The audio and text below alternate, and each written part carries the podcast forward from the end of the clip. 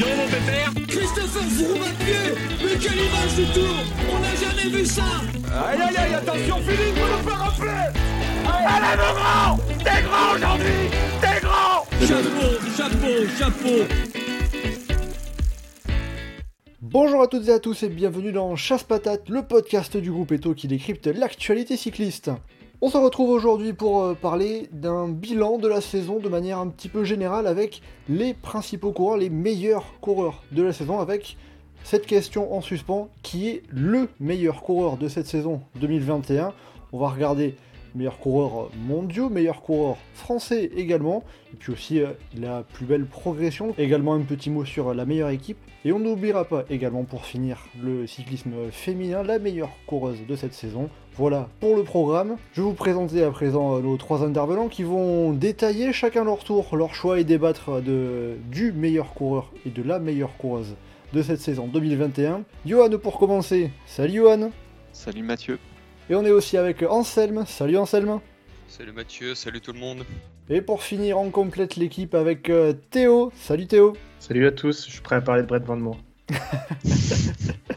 Le supporter de l'auto euh, qui est en toi euh, s'est réveillé. Et bien voilà, à présent, vous connaissez tout. Attention au départ à chasse patate. C'est parti.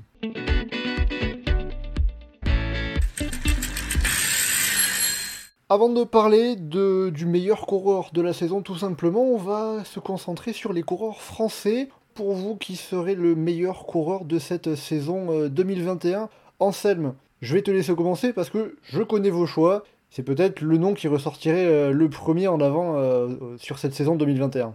Oui, c'est celui qui va venir, euh, je pense, à l'idée de la plupart, c'est Julien, Alaphilippe.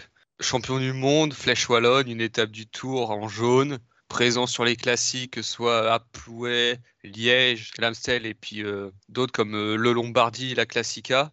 Enfin, à chaque fois de podium ou top 10. Donc, enfin, il a répondu présent tout au long. Même si c'est vrai que c'est pas sa meilleure, j'ai envie de dire, c'est pas sa meilleure saison, mais les autres Français ont eux aussi, j'ai envie de dire, un peu déçus. Et de fait, bah, la Philippe reste la tête d'affiche française dans le peloton mon- mondial. Johan, je te vois pas trop d'accord sur le fait qu'Alaphilippe est- serait euh, au-dessus du lot véritablement? Bah, la Philippe, c'est celui qui a, qui a la réussite de- d'aller chercher la grosse victoire avec euh, notamment le championnat du monde. Mais après, dire que les autres Français ont déçu, alors que Guillaume Martin fait ses deux premiers top 10 sur un grand tour, que David Godu a été très présent tout au long de la saison, que Anthony Turgis a été flamboyant sur les Flandriennes, je trouve pas que ça soit aussi euh, évident de ça de dire qu'ils ont déçu. Ils, sont, ils ont de moins grosses victoires. Après, dire qu'ils ont déçu, je, je suis pas vraiment d'accord avec le constat. Ouais, mais de, de là être fort français de l'année, enfin, ok, ils ont peut-être pas déçu, pour ceux que tu cites, Guillaume Martin notamment. Enfin, on parle d'un coureur là qui fait des fonds de top 10 sur les grands tours. Ça aurait été coureur français de l'année il y a 10 ans, mais aujourd'hui, enfin, on attend un peu plus de- des coureurs français. Et justement pour toi Anselme, la, la saison d'Alaphilippe par rapport aux saisons précédentes, euh, tu, tu la situerais où? Est-ce que c'est une euh, vraie réussite qu'il aurait pu faire mieux euh? Non, il aurait pu faire mieux. Liège, il, fait, il se fait bateau sprint. Plouet par Cosnefroy, où enfin, il doit gagner. Et puis son Tour de France, si c'est vrai, il y a son étape qui gagne rapidement. Derrière, il aurait été beaucoup plus transparent. Et on l'a déjà vu euh, plus à son avantage en juillet. Donc euh, je pense qu'il peut faire mieux. Et puis, j'ai envie de dire, le Lombardie notamment, où il y a eu la tactique d'équipe qui l'a forcément euh, gêné, puisque Masnada était devant. Donc euh, c'est pour moi, c'est le Français de l'année, mais c'est pas le meilleur à la Philippe. Johan, Théo, en restant sur Julien Lafilippe, est-ce que vous rejoignez Anselme sur le fait que c'est une bonne saison qui aurait pu être un petit peu meilleure? Je suis d'accord, c'est plutôt une bonne saison. Et en vrai, moi j'étais plutôt déçu même à la base de sa saison euh, à Julien Philippe, jusqu'en fait au championnat du monde. Je trouve, les championnats du monde qui vraiment passent sa saison de euh, ok tiers, euh, ça passe, à ok, c'est quand même une bonne saison. Parce que vraiment, il, gagne déjà les championnats du monde et en plus avec la manière. Donc, ça vraiment, ça, ça lui fait réussir sa saison bien plus que bah, d'autres coureurs français. Est-ce qu'en quelque sorte, sur euh, cette saison, comme la saison dernière, on l'a vu avec notamment les mondiaux, Alaphilippe devient peut-être un petit peu un coureur euh, qui cible des jours précis, particuliers, qui est peut-être un peu moins capable de, de- performer euh, de la même manière tout au long de la saison Peut-être. Là, pour l'instant, en tout cas sur cette saison, c'est ce qu'on a l'impression vraiment, parce que euh, il y a eu les, les Ardennaises où bah, il a été présent sur les trois Ardennaises, il était très fort. Euh, sur le Tour de France, comme, euh, comme Anselme l'a dit, c'était euh, bon, il a gagné son étape, mais il était pas, il paraissait pas non plus si, fort que les années précédentes. Et du coup, il a eu son, son pic de forme aussi sur, sur le championnat du monde. Le reste du temps, je l'ai trouvé un peu en deçà. Bon, ça reste du Alaphilippe, donc c'est pas, pas mauvais, mais c'était en deçà. Bah, J'ai envie de dire que du coup, on le retrouve dans un rôle de coureur de classique et plus de coureur de course par étape, comme on a essayé de nous le vendre à un temps. Et je pense que à la longue, c'est peut-être ce qui nous conviendra le mieux. Même si on l'a vu sur le Tour de Suisse. hein. Oui, oui, bah avant, avant d'abandonner, parce qu'il n'a pas fini son Tour de Suisse. Mais euh, c'est le seul moment de la saison où il a été à son avantage sur une course par étape, même sur un Tirreno Adriatico ou euh, un peu plus, on va dire, à sa portée. Il a été en retrait, sauf sur certaines étapes. Donc euh, pour moi, c'est c'est une saison de classic man et il doit rester sur ce, dans ce registre, du moins pour l'instant, tant qu'il n'a pas atteint, tant qu'il n'aura pas au moins remporté un Liège et un Lombardie. On va quand même récapituler le, palmarès de Julien Alaphilippe sur cette euh, saison 2021. C'est le titre de champion du monde, bien évidemment, ce qui, ressort le plus. La Flèche Wallonne, une étape du Tour de France et un jour en jaune. Et également euh, une étape de Tirreno Adriatico avec aussi la deuxième place sur euh, Liège-Bastogne-Liège. Théo, tu as parlé un petit peu sur euh, Julien Alaphilippe. Euh, pour toi, qui serait le meilleur coureur français de cette saison 2021, si ce n'est donc pas Julien Alaphilippe? C'est ça, Julien Philippe, c'est un peu la, voix de la raison, mais, mais la voix du cœur, c'est euh, David Godu, évidemment. Parce qu'il était quand même attendu au tournant euh, cette saison. Parce que bah, on attendait de lui qu'il fasse une, euh, une, une, grosse, enfin une, une saison un peu en tant que leader, parce que bah, on voyait que Pinot, ça, ça allait moins bien. Et du coup, bah, il, a, il a répondu présent sur quand même beaucoup, beaucoup d'étapes. Donc oui, évidemment, euh, au général du Tour de France, c'était pas, euh, c'était moins bien que ce qu'on attendait. Mais euh, moi, je trouve son, pays son Tour du Pays Basque très très bien. La Flèche, il était quand même costaud. Liège-Bastogne-Liège, on n'en parle pas, il fait quand même podium, c'était très bien. Enfin, il fait après des bonnes classiques de fin de saison. Une bonne course olympique, franchement, non, il était présent, il était présent tout au long du. C'est sûr qu'il lui manque peut-être des victoires, des, résultats flamboyants comme Alaphilippe peut en avoir, mais ça reste une bonne saison de sa part. Est-ce que c'est euh, seulement un choix du cœur ou il y, a- il y a une petite part de raison quand même? Parce que Bah, quand tu as choisi David Godu, euh, c'est euh, sans prendre en compte le, le choix d'Anselme. hein. Bah justement, en fait, le, le truc, c'est que Alaphilippe, il a été voilà, sur des coups d'éclat. Euh, je trouve que Godu a quand même tout le temps été présent. Bon, il a eu des, des, des petits passages à vide, mais dans le sens tout au long de l'année. Il n'y a pas eu genre des, des gros creux et des, des remontées. Ça a été, voilà, il a, il a été présent en tout début d'année euh, sur euh, du coup les classiques. euh, le Dauphiné et le Tour de France, il a quand même fait des choses. Euh, les championnats, euh, enfin les, les Jeux Olympiques, enfin il a été présent tout le temps. Moi j'aime bien les coureurs réguliers qui qui qui, euh, qui manquent, enfin qui, qui qui sont toujours présents. Donc euh, c'est aussi ça qui m'a fait voter pour lui. Anselme, tu m'as pas l'air très convaincu par, euh, par David Godu et euh, ce qu'avance un petit peu Théo pour, pour défendre le breton. Bah, déjà, il dit qu'il n'a pas beaucoup gagné cette saison. Or, c'est sa saison la plus victorieuse. Donc euh, là-dessus, il a gagné 7 fois chez les pros, 3 cette année. Donc j'ai envie de dire, il a gagné. Mais je suis pas d'accord dans le sens où, ok, sur la période de Pays Basque-Liège, il est costaud. Son étape qui gagne au Pays Basque, bon, offerte par Roglic, mais bon, il est le seul à le suivre et fait une, très grosse montée. Non, Elle a été offerte par Roglic, il lui a pas contesté. était- Roglic lui a accordé la victoire pour éviter de se faire attaquer dans le dernier col, c'est pas pareil. Ouais. Non, mais enfin, vraiment. Roglic Je roule sais pas. 40 bornes à ce moment-là. donc, euh, Je sais pas, enfin, toujours est-il que Roglic lui a pas contesté, et Liège-Bastogne-Liège très bien. Mais moi, là où je l'attendais vraiment, c'était sur le Tour de France. Et hormis sur l'étape du euh, Saint-Lary-Soulan avec le col du Portet, le- les autres fois, j'ai trouvé très en retrait pour le coureur de grand tour, le grimpeur tant annoncé. Et comme dit Théo, il a été bon sur les classiques. Donc moi, je pouvais pas le mettre. Parce qu'à un moment, j'ai voulu trouver une alternative à la Philippe. Mais même si j'aime beaucoup Godu, j'en attendais plus en début de saison que ce qu'il a fait. Alors, si dans les classiques, il a été euh, tout à fait à son niveau, son Tour de France reste quand même décevant pour moi. Et donc, de fait, on peut pas le mettre euh, en français de l'année. Johan, petit mot sur euh, David Godu, c'est plus la déception du Tour de France qui l'emporte ou euh, la continuité de sa saison et ça- le fait que c'est sa saison la plus aboutie? Bah, déjà, déception du Tour de France, pour moi, déception du Tour de France, c'est une étape, c'est l'étape du Ventoux. Il n'y a pas cette étape-là. Godu, il fait, euh, je sais pas, à peu près la place du Tsenko au général. Il fait une très belle montée du Portet. euh, il est très costaud derrière Pogacar et, et, euh, et Carapaz euh, sur Homme Colombière, où c'est lui qui fait le- principalement le rythme dans le groupe derrière. Euh, je trouve pas qu'il a été décevant, au contraire, justement, dans une saison où il était solide tout du long, avoir le Tour de France où il est très solide aussi tout du long, notamment dans les Pyrénées. Enfin, moi, je n'ai pas trouvé décevant. C'est sûr que forcément, comme c'était l'emblématique de la saison, notamment parce que la Philippe, sa grosse victoire, elle vient très tard. on m'entendait plus. Il y a aussi, typiquement pour moi. Pour moi, c'est plus les JO, où il a vraiment couru de manière vraiment moche. Mais euh, je trouve pas qu'il était décevant sur le vent. C'est décevant en tant que spectateur parce qu'on a un peu envie qu'il craque, mais je trouve pas qu'il était décevant euh, sur une perspective de long terme. Oui, il a loupé le top 10, c'est pas très grave. Quoi. Après, est-ce qu'on en attendait mieux? Bah, va gagner des étapes à la pédale quand tu as trois pour un devant euh, qui font des choses pas possibles ou que quand tu réussis à t'échapper dans la bonne manière, bah, tu as une qui te roule derrière et tu as une minute d'avance max euh, sur les autres. Donc c'est compliqué forcément. Donc entre Godu à la Philippe, euh, pour toi, ça peut se valoir? Bah, Pour moi, ça dépend si tu fais le choix de, de la solidité sur la saison ou de, des coups d'éclat, comme a dit Théo, du coup.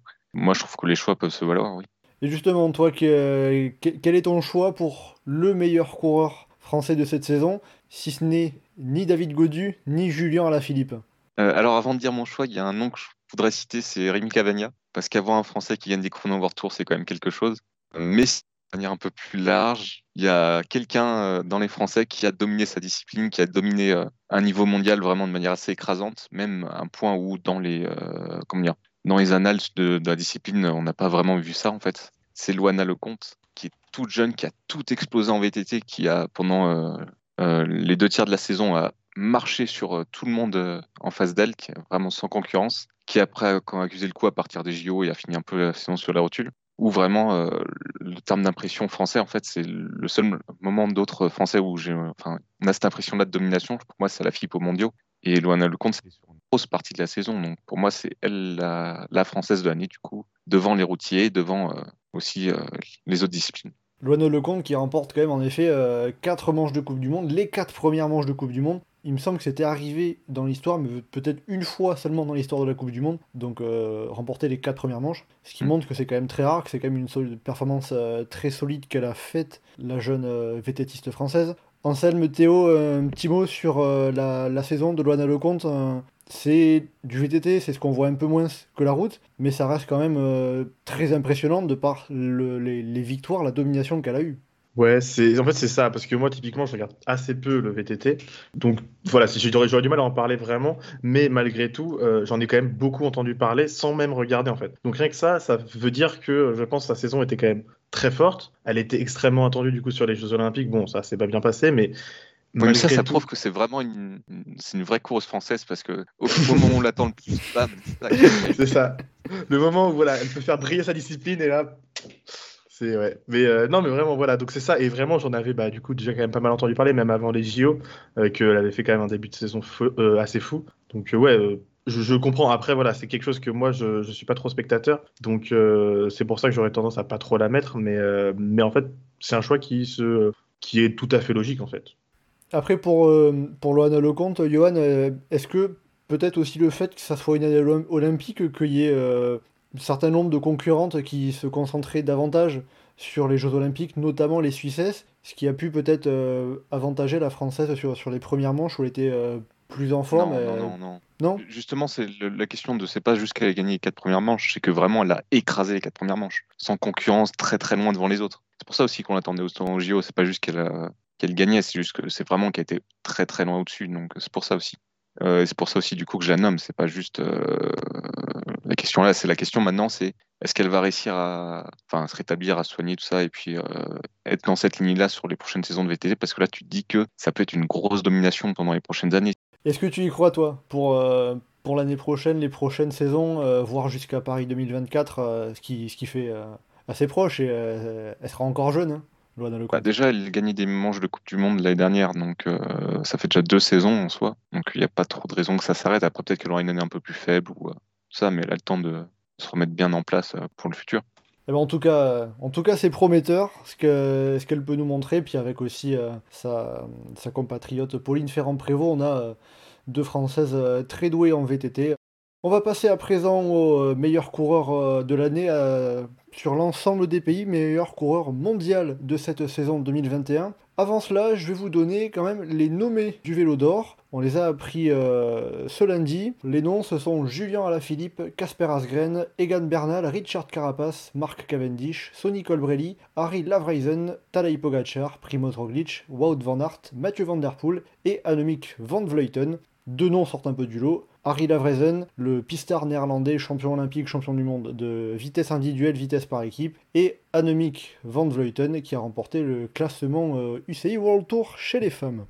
Une fois tout cela fait, donc on a un Français euh, dans, parmi les nommés du vélo d'or. Déjà Anselme, Johan, Théo, est-ce que vous pensez qu'un Français peut être sacré meilleur coureur du monde sur cette année 2021 Non. Alors c'est un vélo d'or, donc euh, on, on peut toujours espérer. mais, euh, mais non, normalement non, quand même pas. C'est justement, en fait, comme Anselme, comme on l'a tous dit, c'est euh, pas la meilleure saison d'Alain Philippe. Il y a eu des gens qui ont été quand même bien meilleurs que lui euh, tout au long de la... Enfin, pas tout au long de la saison, mais qui ont été quand même meilleurs que lui au général de la saison. Et, normalement, le nom devrait pas ressortir à la fin. Après, on sait jamais. Et alors on va continuer euh, l'ordre de passage. Euh, Anselme, tu vas reprendre la main parce que à nouveau tu enfonces des portes ouvertes avec le coureur que tu vois comme euh, le meilleur coureur de cette saison 2021. Je te laisse le présenter. Tadej Pogacar, 23 ans, slovène. Puis bah Liège, Lombardie, Tour de France. Ouais, j'en ai entendu parler, je crois. Pas mal, c'est un, peu Ouais, je vois. un petit jeune très Voilà. prometteur. Accessoirement, maillot à poids, maillot blanc. Trois étapes, c'est pas dégueu. Et il a aussi remporté Tirreno Adriatico, l'UAE Tour, le Tour de Slovénie, euh, la médaille de bronze sur les Jeux Olympiques. euh, ça en fait. Il, il a un peu la- la- le niveau de Roglic sur les courses d'une semaine ces dernières années où il- chaque fois qu'il était au départ, on se disait qu'il allait gagner. Avec la réussite en plus sur le, le Tour de France et les classiques. euh, Enfin là, hormis les mondiaux et les Jeux Olympiques, euh, il a rien raté. Difficile de, de voir quelqu'un d'autre euh, pour le titre de meilleur coureur du, mo- de- du monde cette année. Johan Théo, est-ce qu'il y a match quand même euh, face à Tadej Pogacar ou c'est bon, on, on arrête là euh? Alors, ça dépend des critères.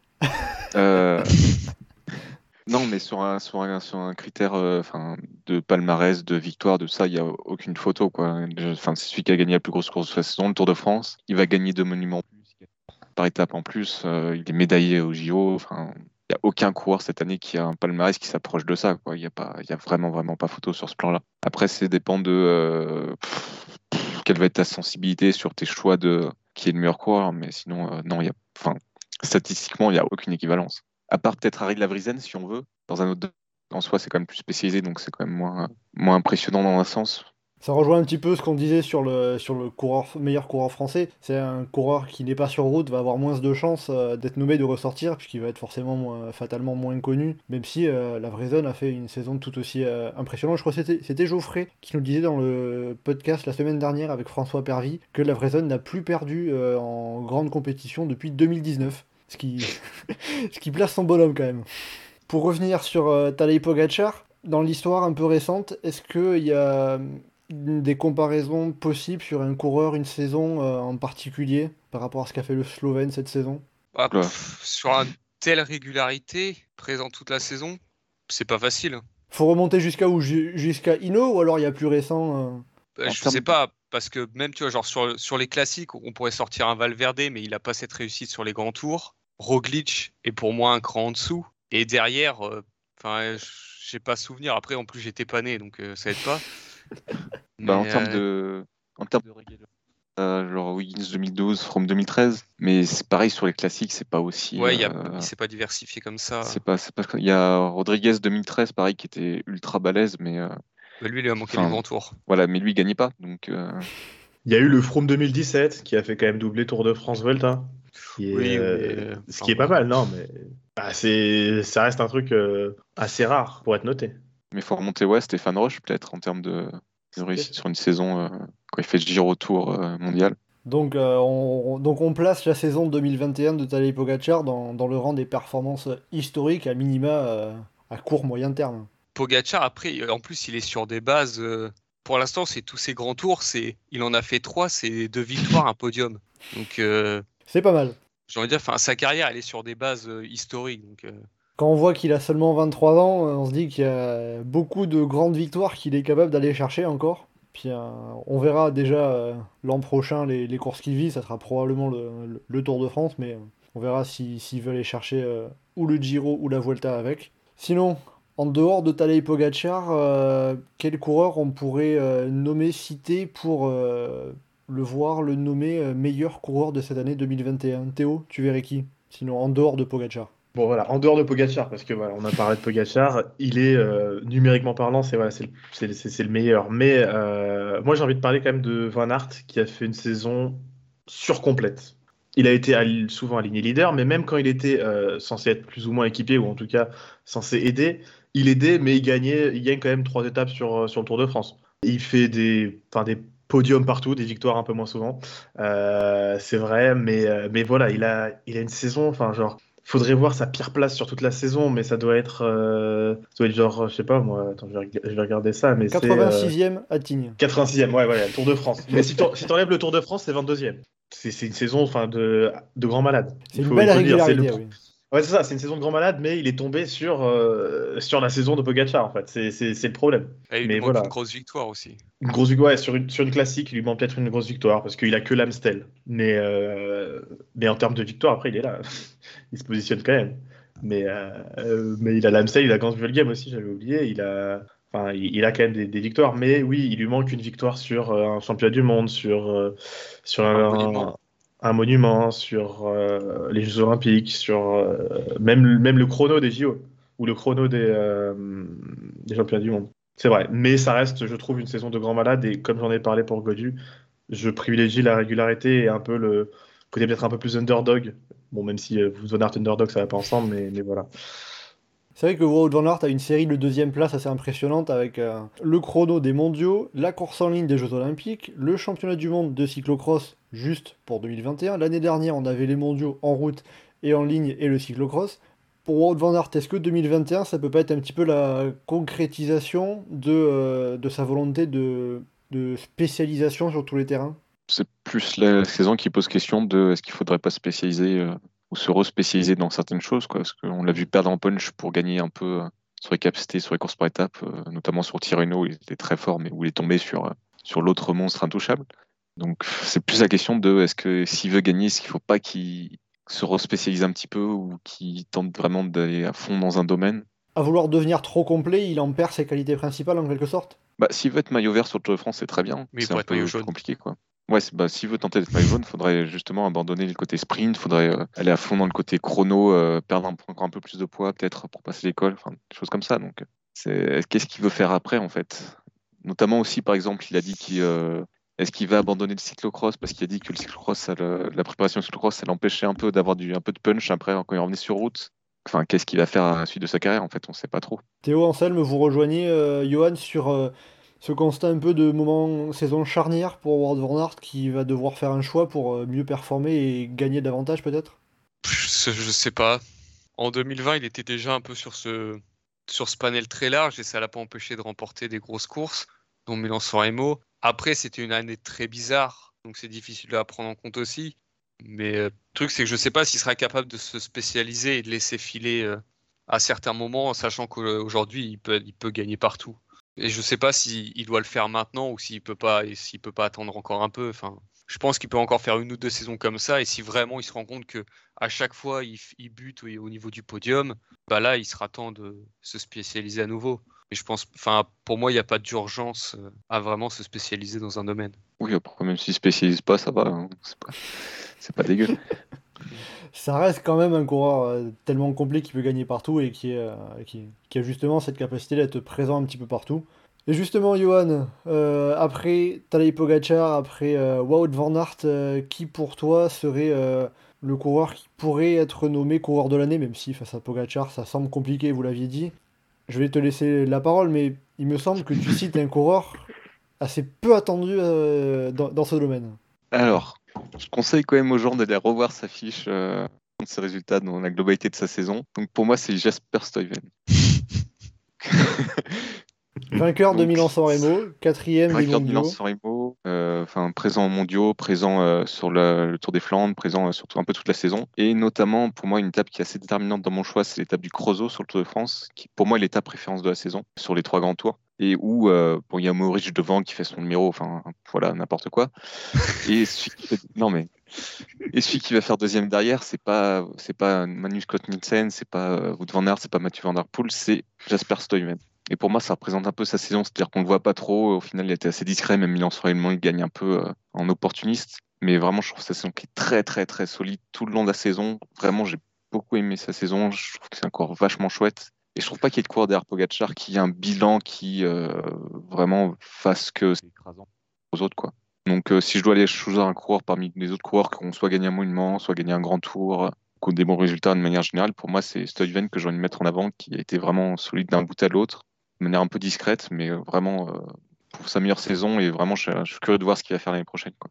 Donc en quelque sorte, ce que tu mets en avant, c'est euh, plus sa consistance sur l'ensemble de, la saison à, Jasper Stuyven. Ouais, la consistance et puis dans, même dans son domaine, c'est euh, avec Wout van Aert peut-être aussi du coup, euh, c'est vraiment un coureur qui, se démarque quoi, je trouve dans son genre. En tant que Flandrien, euh, vraiment, je trouve que ça a été le, plus solide sur l'intégralité de la saison. Quoi. Il y en a qui ont fait des plus grosses Flandriennes, il y a Casper Asgreen, mais Casper Asgreen après le Tour des Flandres, il a un peu disparu. Voilà, après justement, si on doit faire un coureur de la saison, pour moi, c'est Stuyven dans ce domaine-là qui ressort. Quoi. Et après, en quelque sorte, pour euh, Jasper Stuyven, est-ce qu'il lui manque pas euh, peut-être un, un, coup d'éclat, même s'il a Milan-San Remo mais... Bah, il y a deuxième plus beau classique du calendrier, donc bon, enfin, le coup d'éclat, il est là quand même. Ah, mais j'ai enfin, l'impression que cette victoire, enfin, moi, elle m'a pas marqué. Bah, toi, elle t'a pas marqué, mais en même temps, euh, les victoires de Milan-San Remo, c'est toujours assez particulier. Ça te marque que si tu apprécies le coureur et que tu fais le coureur. Non, euh, non, non, non. Si. Non. Si. Si. si. bah non. Milan-San Remo, c'est spécial. Tu te souviens des victoires parce que c'était le coureur. Tu te souviens pas de, des victoires parce bah que. Justement, euh, et justement, si justement on a du mal à s'en souvenir parce que c'est Steven, est-ce que du coup il pourrait mériter un titre de coureur de l'année ou au moins d'être cité pour celui-là?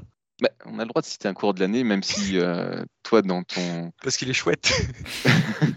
dans ton imaginaire, c'est pas celui qui ressort. Non, parce que du coup, s'il est chouette, moi je, je proposerais Lachlan Morton. Il est chouette et nous a proposé du vrai cyclisme.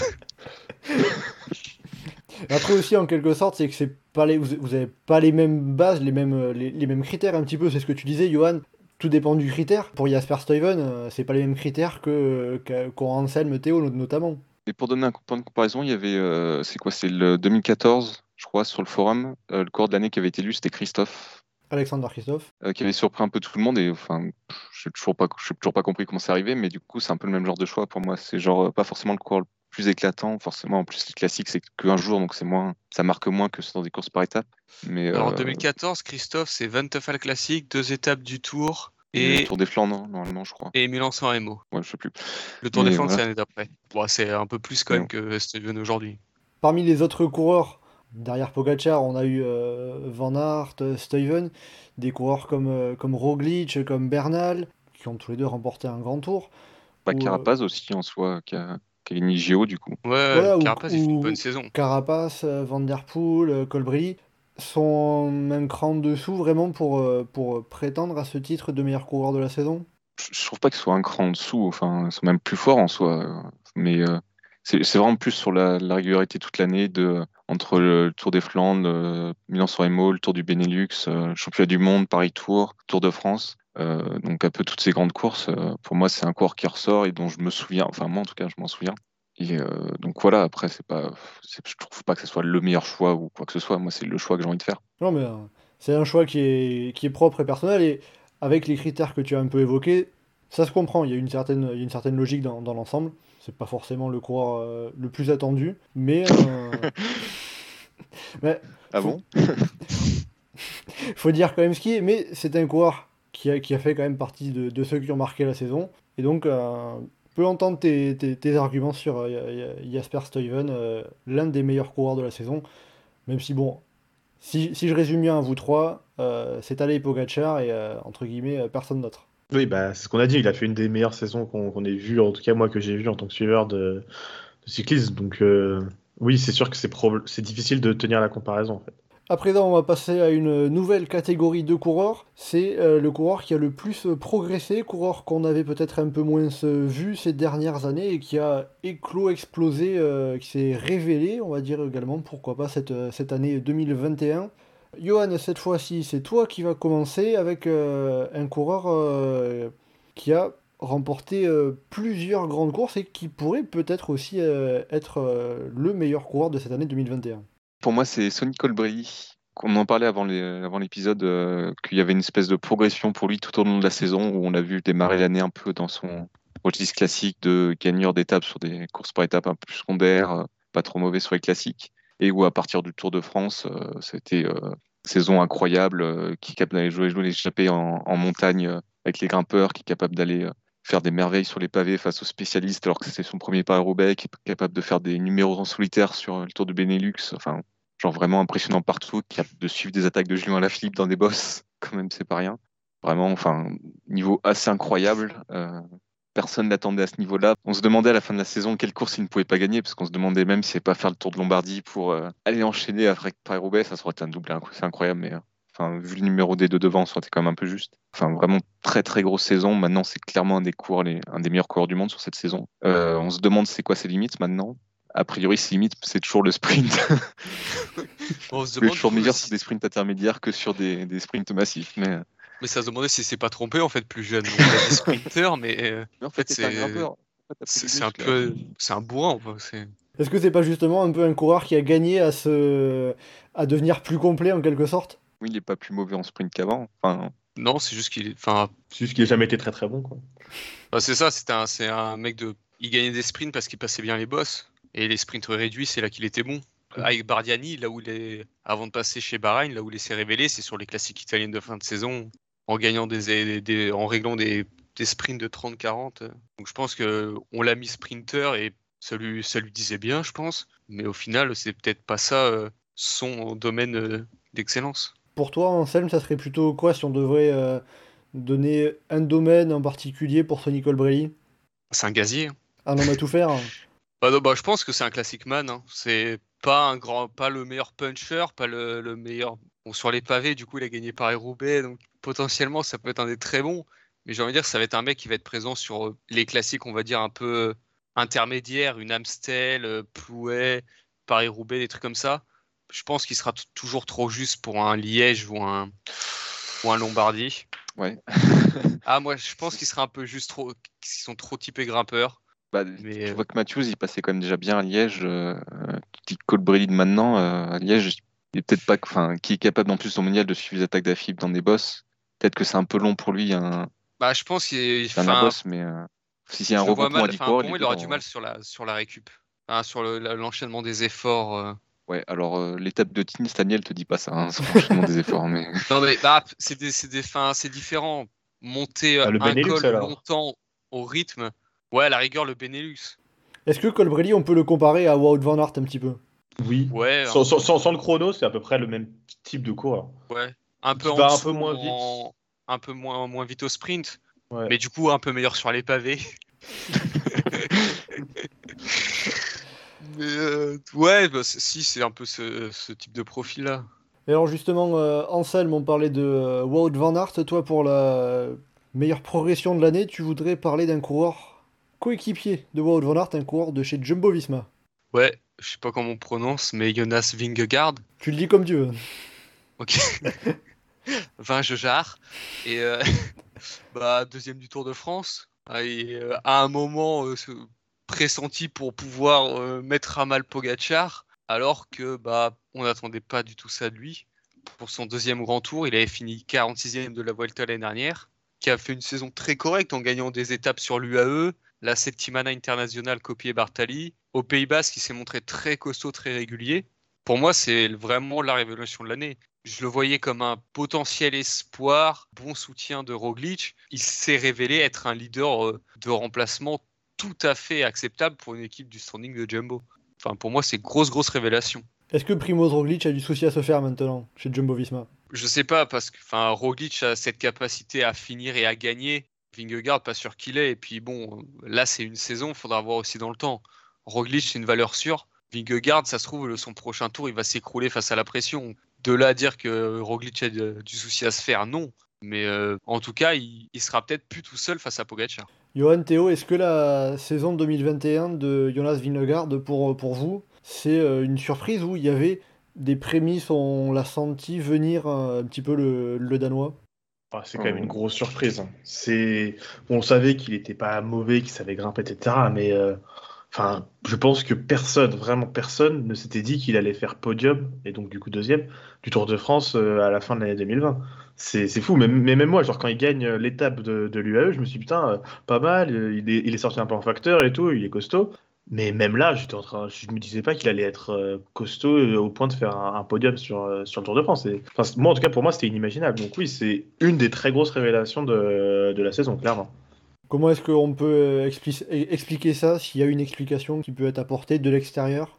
Expliquer toute son année ou Parce que le Tour de France, il peut un peu s'expliquer déjà par le fait que bah, Roglic a abandonné. Donc, bah, du coup, il a pris le leadership assez vite. Et du coup, bah, avec toute l'équipe dévouée pour, autour de lui, et ça a probablement dû quand même jouer un peu. Euh, après, sur son explosion sur la saison, elle était très rapide, mais ça arrive aussi chez certains coureurs. Donc, euh, j'ai pas d'explication comme ça. Je pense pas que ce soit fait par magie. C'est, je pense qu'il il faisait des chiffres déjà très bons avant, et du coup, euh, Jumbo a commencé à lui faire confiance. Tu peux toujours expliquer, enfin, utiliser la, question du Covid. est-ce que la saison dernière, pour lui, c'est une saison normale? Est-ce qu'il voulait vraiment à son niveau, ou est-ce qu'il a du mal à s'entraîner, était un peu en dessous et du coup ça ressort de manière aussi, aussi flagrante. Quoi. Après, c'est impossible de l'expliquer de l'extérieur parce que de toute façon, ses perfs sont beaucoup, beaucoup, beaucoup plus hautes que ce qu'il faisait avant, euh, notamment sur les contrôles à montre, euh, où il a absolument jamais montré quoi que ce soit d'approchant de ce niveau-là, et où maintenant c'est euh, limite un des meilleurs rollers du monde. Quoi. Donc, sur le Tour de France, il n'a pas une seule journée de faiblesse. on se demande s'il a craqué, il n'a pas craqué du tout. il fait une saison qui est ultra sweet et pas juste sur le Tour de France. Donc oui, c'est sûr que personne n'attendait là. Et faudrait demander, enfin, faudrait voir avec ses entraîneurs euh, de manière plus directe et ses chiffres, euh, ce qu'il pouvait faire avant. Est-ce que c'était la longueur des étapes qu'il gênait avant et qu'il a maintenant, il c'est un peu plus utilisé et du coup, il va pas à donner tout ce qu'il peut donner euh, en fin de course ou des trucs comme ça. Mais on va finir le point révélation de la saison avec Théo. Toi, tu vas nous parler d'un coureur britannique qu'on a pas tellement vu au niveau World Tour, mais juste en dessous, il était très performant. C'est ça, c'était un coureur par contre qui lui était beaucoup plus attendu euh, parce que voilà, euh, en plus il, sort, enfin, il est chez Ineos, etc. Euh, mais il a fait quand même une saison, même malgré ses attentes, qui a été excellente. Donc du coup, c'est Ethan Hayter qui a performé bah, en fait vraiment aussi lui un peu tout au long de la saison sur tous les types de profils quasiment. Que ce soit du coup, il a commencé sur les chronos à Bessèges en faisant une troisième place, en faisant des étapes à moitié de la montagne sur l'Algarve et l'Andalousie.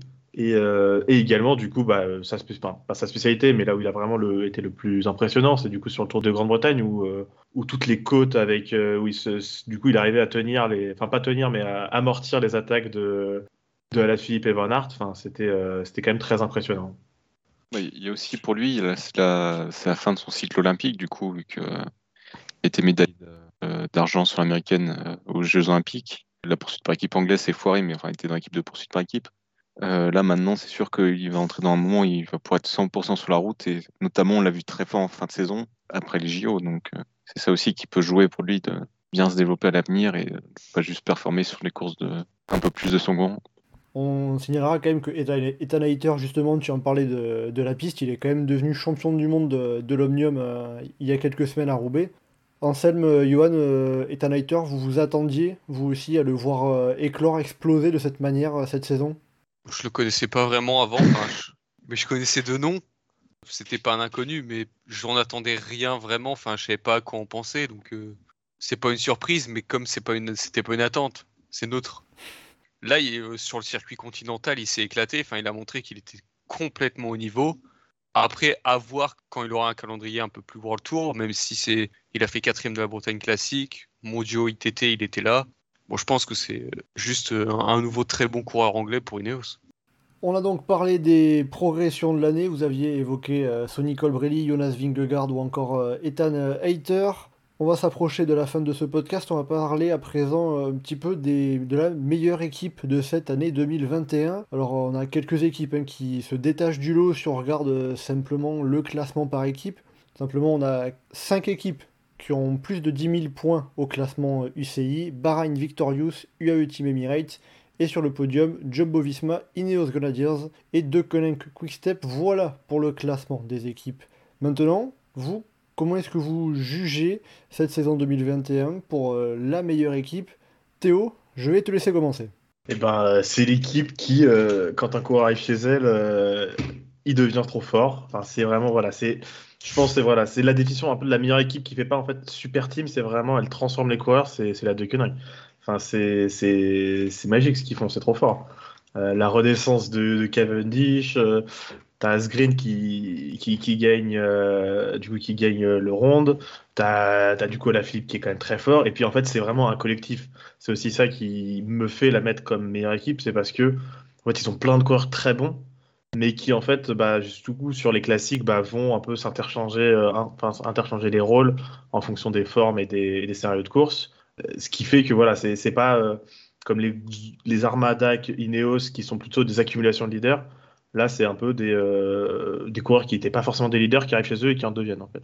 Est-ce que c'est la meilleure saison de, de l'équipe Quickstep, de Colin Quickstep, euh, de l'équipe de Patrick Lefebvre?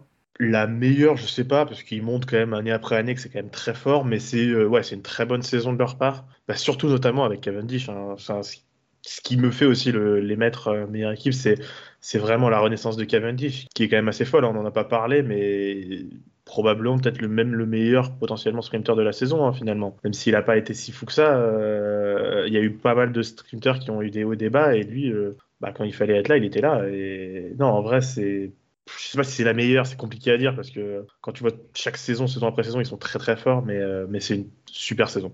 Anselme, Johan, comment est-ce qu'on peut expliquer cet ascendant collectif qu'a expliqué un petit peu Théo? Il y a ce truc de les coureurs arrivent, ils performent, ils partent, ils performent plus, mais comme on l'expliquait, je sais pas. Enfin. Johan? T'as les meilleurs coureurs, t'as le meilleur matériel. Ça, même des, des, articles qui sont sortis cette année sur est-ce que les VO spécialisés vont pas trop vite par rapport aux autres et des choses comme ça. Notamment, est-ce que dans les sprints. dans le sprint de gagner. Voilà, est-ce que dans le sprint, c'est pas ça qui fait différence par rapport aux autres? T'as forcément un état d'esprit qui est très collectif, donc qui aide à, à se dire bah ok, si c'est pas moi, c'est lui. c'est Enfin, il n'y a pas des enterrements à la Jumbo Visma où euh, si t'as pas le leader qui est, qui est dans le coup, euh, on, on, se foire derrière? Est-ce que c'est pas la quick step d'il y a 10 ans, ça, justement? Le leader est pas là, donc on se foire? Bah, peut-être. Bah, il n'y a plus Tom Boonen, donc est-ce que Tom Boonen. Bah, c'est ça, en fait. Est-ce que Tom Boonen n'était-il pas, le problème de la quick step? Voilà, il n'y a plus Tom Boonen, donc il gagne. Donc, Mais justement, c'est un point intéressant, ça. Est-ce que, entre guillemets, l'avantage de, de Conan Quickstep, c'est qu'ils n'ont pas un coureur qui sort vraiment du lot, qui se détache du lot en quelque sorte? Qu'ils ont plein de très bons coureurs, d'excellents coureurs. Evenpool, Almeida, Alaphilippe, Asgren, Cavendish, mais peut-être pas un qui va se sortir de la masse? Bah, On avait ça sur les Flandriennes. De... T'avais Van... Enfin, Van Der Poel qui est tout seul, Wout Van Aert qui est tout seul. Euh... Je sais plus qui ils avaient d'autres. Stoliven qui était tout seul. Je sais pas, Christophe qui était tout seul. Euh, et à côté de ça, for... voilà. Côté de ça, forcément, tu as, as Quick Step où tu as, as 5 cours différents qui peuvent aller gagner euh, la classique, dont si en plus tu as un Green qui est sur euh, qui est vraiment qui, qui flotte sur l'eau et qui, qui, est vraiment hyper fort. Donc forcément, oui, ça aide à gagner. Après, enfin, au-delà de ça, pareil sur le Tour de France, le fait que Cavendish est hyper fort sur le Tour de France, mais à côté de ça, il y a tout son train qui est hyper solide aussi. Donc forcément, c'est le collectif qui, qui ressort chez l'équipe Quick Step de Koninx. Et donc oui, ça aide à gagner quand tu as une réserve de coureurs qui peuvent gagner.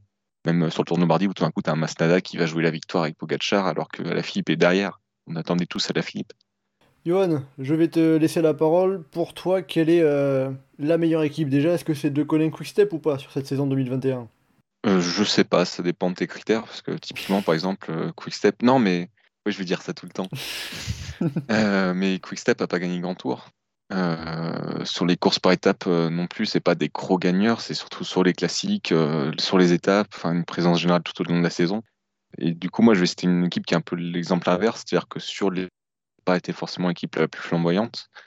Mais sur les courses par étapes, je trouve que ça a été l'équipe qui a été la plus solide. Forcément, tu as le, bilan du AE avec Pogachar ou le bilan de Jumbo-Visma avec Roglic, ça, ça, ça aide à construire un million d'équipes. Mais sur l'un collectif, euh, sur les courses par étapes, pour moi, c'est plus Ineos qui ressort. Déjà, qui a réussi à faire gagner 5 coureurs différents, 5 coureurs différents qui ont gagné une course par étape pour tour, ce qui est énorme, qui était un peu caché du fait que d'autres coureurs ont fait des grosses performances. Mais euh, vraiment, c'est très, très, très solide. Euh, ils sont quand même sur le point du Tour de France. Euh, Carapaz est quand même allé gagner JO derrière. Tous leurs courants ont un peu gagné. Titan Eater qui a fait toute la, une fin de saison assez incroyable. Vraiment, je trouve qu'ils ont une saison qui est hyper solide. Et c'est marrant que du coup, ils aient quand même pris, une espèce de recul derrière UAE et Jumbo dans la tête des gens, et qui, enfin, alors que vraiment leur saison est hyper, hyper euh, consistante. Quoi. Pour Ineos, est-ce que le problème, c'est pas en quelque sorte que euh, une fois euh, juin passé, une fois le Dauphiné, le Tour de Suisse passé, on les a presque plus vus, même s'il y a eu Carapace sur le Tour de France? Oui, mais est-ce qu'on s'en fout pas des courses après le Tour de France? Enfin... Non, mais assez sérieusement. Dit-il après avoir dit que le championnat du monde avait sauvé la, la saison de Julien Philippe. oui. Non, mais en fin de saison, tu as le Lombardie, tu as le Mondial, euh, tu as le, une- un faux grand tour là, avec la Vuelta. Là. Oh, des bons honteux.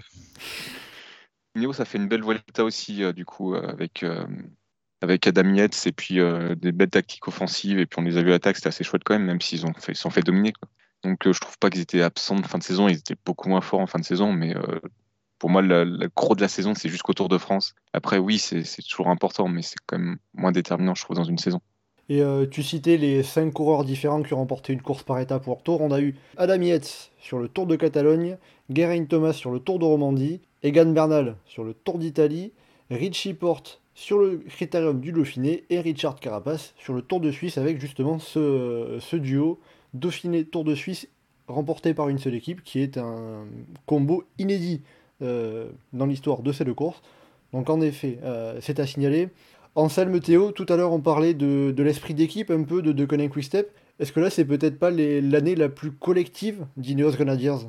C'est l'année où ils avaient le plus de leaders. Donc oui, un peu, c'est un peu logique, ça, ça, va de pair. Parce que vraiment, ils ont fait un recrutement qui vont dans le sens de vraiment accumuler les leaders, donc avec les arrivées de Yates, de Porte. Et du coup, bah, ils ont pu faire des triplés, comme on peut voir sur euh, Tour de Catalogne. Faire un doublé sur, je crois, la Romandie. Enfin voilà, c'est vraiment qu'en fait, quand ils alignaient leurs leaders, euh, parfois c'était. euh, et qu'il n'y avait pas, on va dire, et qu'il n'y avait pas les deux Slovènes, hein, c'est toujours ça. C'était très fort, mais je pense que c'est en fait dans le sens de leur recrutement. C'est vraiment le recrutement qui, qui veut euh, être présent sur le plus de courses possible, avoir le plus de, gros coureurs qui peuvent gagner. Et du coup, bah, ça a payé sur le début de saison, comme il a dit. Un peu moins sur la fin, mais, mais ça reste quand même une très belle année de leur part. Et on va finir avec euh, les meilleures équipes de l'année 2021 avec euh, Anselme euh, pour changer peut-être de Deconen Quickstep et Ineos. Quelle serait pour toi la meilleure équipe de l'année? Bah, moi, je suis parti sur Bahrain Merida. Bahrain de- Victorious. Bahrain Victorious, oui, c'est vrai. Ils ont changé de nom. Et en plus, c'est longtemps parce que l'année dernière, c'était McLaren. bah, la Bahreïn qui a fait une. En fait, on attendait Landa chez eux. Et au final, bah, c'est tous les autres coureurs qui ont très bien performé. Une pensée pour tous les fans de Michael Landa. Ils finissent avec euh, 30 victoires. Ils ont Colbrelli qui a gagné. Mais t'as Caruso qui a sorti un superbe Giro. Derrière, Moric, pareil. Il a été hyper bon. Le Tour de France, euh, les échappés, bah, il les a survolés quand il a voulu. Tour de Pologne et Benelux, il a été présent, euh, notamment au Benelux, la doublette Colbrelli, pareil. euh, bah, ils, font un, ils font un doublé, si j'ai pas de bêtises. Parce que pour moi, euh, De Koenig, Ineos, tout ça, c'est des équipes qui sont là. On sait qu'ils vont, qu'ils vont réussir leur saison, qu'ils amèneront des grosses victoires. La Bahreïn, elle est vraiment là. Elle est, je vais pas dire sortie de nulle part, parce qu'elle a quand même des très bons coureurs. Mais elle est quand même, euh, elle fait une très grande saison, très grosse saison. Jack Haig, pareil, très fort, notamment sur la bah, podium de la Vuelta. Ils ont en fait, ce qui, été un peu là, je vais dire, la révélation ou la progression, mais euh, au niveau de l'équipe. À l'image, par exemple, bah, on parle de Kenin qui arrivait à faire gagner beaucoup de coureurs. Bah, là, ils ont réussi à faire performer beaucoup de coureurs à très bon niveau. Pour moi, c'est pour ça, pour moi, qu'ils vont être euh, la, meilleure équipe de l'année. Si peut-être, euh, comme on l'a dit dans notre classement, euh, numériquement, dans les stats, on les pensera un peu moins bons. Bah, sur, on va dire, sur la dynamique, ils sont pour moi devant les deux autres équipes qui ont été citées. Et sinon, donc, euh, vous avez cité euh, De Conan Quickstep, Ineos Grenadiers et euh, Bahrain Victorious. Pourquoi est-ce que euh, UAE Emirates ou Jumbo Visma euh, pourrait pas être euh, la meilleure équipe de la saison? Ça, ça repose trop sur des individualités, peut-être? Bah, ça donne moins une impression de. Enfin, notamment UAE, ça donne pas du tout une impression de collectif, ça donne l'impression de Pogacar et puis euh, son équipe derrière pour le baquer, quoi. Ouais, ça, parce Euh, que, mais, enfin, même Jumbo des gars Vis- comme Gaviria. ouais, qui- enfin, c'est qui- quoi la saison de On, on- Gaviria qui était censé être le meilleur sprinter du monde à un moment. Bah, c'est ça, c'est un mec qui devrait justement apporter beaucoup de victoires. Chez UAE, bah, enfin, cette année, il a gagné une étape du Tour de Pologne. Que, enfin, c'est vraiment c'est Pogacar et les autres. T'as Jumbo. Jumbo, on pourrait plus en parler parce qu'il y a plus une dynamique d'équipe. euh, On a vu des duos Roglic, Vingegaard, euh, Wout van Aert aussi en même temps, des trucs un peu, un peu plus comme ça. Mais euh, typiquement, par exemple, Wout van Aert sur toutes les classiques, il était tout seul. Sur le Tour de France, Vingegaard, il se faisait assez vite isoler. Enfin, ça donne pas non plus euh, l'impression de. Il a été très en retrait cette année. Ça, ça donne pas l'impression d'une équipe qui est vraiment portée comme, euh, comme les autres qu'on a cités, comme Bahreïn qui effectivement a fait surperformer tous ses coureurs euh, de manière collective. Quoi. Donc, euh, Avec tout ça, on arrive à la fin de ce podcast. Avant, on va quand même évoquer un petit peu le cyclisme féminin. On, va- on ne va pas l'oublier, bien évidemment. Johan, toi qui as suivi particulièrement le cyclisme féminin, je vais te laisser un petit peu plus euh, sur, ce sujet, sur, cette question. Qui est la meilleure coureuse de cette année 2021 pour toi? Alors, euh, au point de vue comptable, UCI, tout ça, la numéro 1 mondiale, c'est Van Vleuten. Mais euh, je trouve que ni elle, ni Anna van der Breggen, qui typiquement sont les deux qui ressortent en général, n'ont fait une saison qui vraiment peut te dire de manière éclatante, je suis la meilleure au-dessus des autres. T'as Van der Breggen qui a gagné le Giro, t'as Van Vleuten qui a gagné le Tour des Flandres, le contre-la-montre des Jeux Olympiques et puis euh, d'autres courses dans le genre. Mais euh, typiquement sur les mondiaux, c'est Balsamo, euh, sur Paris-Roubaix, c'est Elisabeth Degnan, Trophée Obinda, c'est Elisa Longo-Borghini, donc t'as quand même une belle dispersion des victoires. Liège, c'est Demi Voloring. Et moi, celle qui ressort et qui, ça fait vraiment plaisir, c'est cette année, dans son style. Pour moi, c'est Marianne Vos qui a été assez imprenable sur les, sprints en boss euh, cette saison, sauf au mondial. Parce que pourquoi pas mais euh, du coup, celle qui a été présente tout au long de la saison, qui a fait des super sprints sur le Giro, qui a gagné des classiques, qui a été euh, porteur du maillot, enfin, du coup, du World Tour beaucoup de fois cette année. Pour moi, c'est Marine Vos qui a été vraiment très très solide et qui était un peu, même au Giro, c'était pas tellement Van Vleuten ou Van qui faisait le plus peur, c'était Marine Vos parce que vous savez qu'au sprint, elle allait fumer tout le monde quoi qu'il arrive. Donc, alors que Van Vleuten peut se faire piger et puis elle s'est fait piger, quoi. Donc moi, pour moi, c'est celle qui ressort le plus. Après, c'est pas si évident que ça. Il n'y a pas vraiment de coureuse qui se détache tant que ça, je trouve, cette saison. En quelque sorte, c'est ça a été très homogène et euh, c'est tu ressors du lot Marianne Vos, mais euh, ça pourrait être euh, Van Vleuten, Van der Breggen, Vollering, Longo, Borghini, ça, ça serait presque pareil en, quelque sorte. Bah, ça serait un choix selon des critères différents, mais je pense que je trouve pas qu'il y ait de choix qui serait vraiment. oui.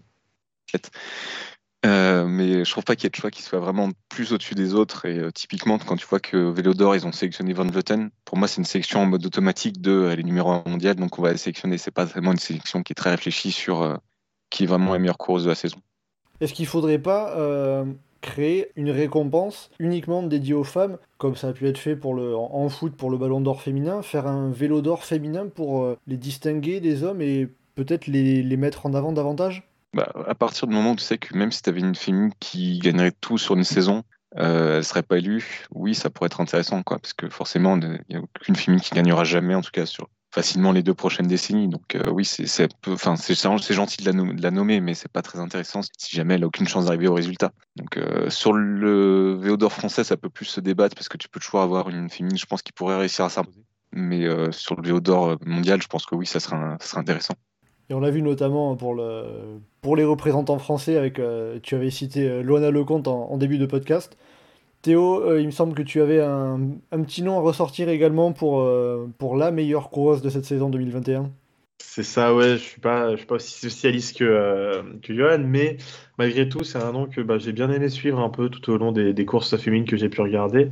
Et c'est quand même Demi Vollering, parce que bah, pareil, elle est dans un, un peu j'allais dire à l'instar de, Van Aert, euh, de mon choix pour Van Aert, c'est euh, c'est dans un gros euh, dans un gros collectif et c'est une coureuse qui du coup parfois doit se sacrifier etc. Mais qui malgré des rôles des fois pas forcément tout le temps de leader va faire énormément de super résultats. Enfin c'est une constante c'est une constance hallucinante dont elle a fait preuve tout au long de la saison.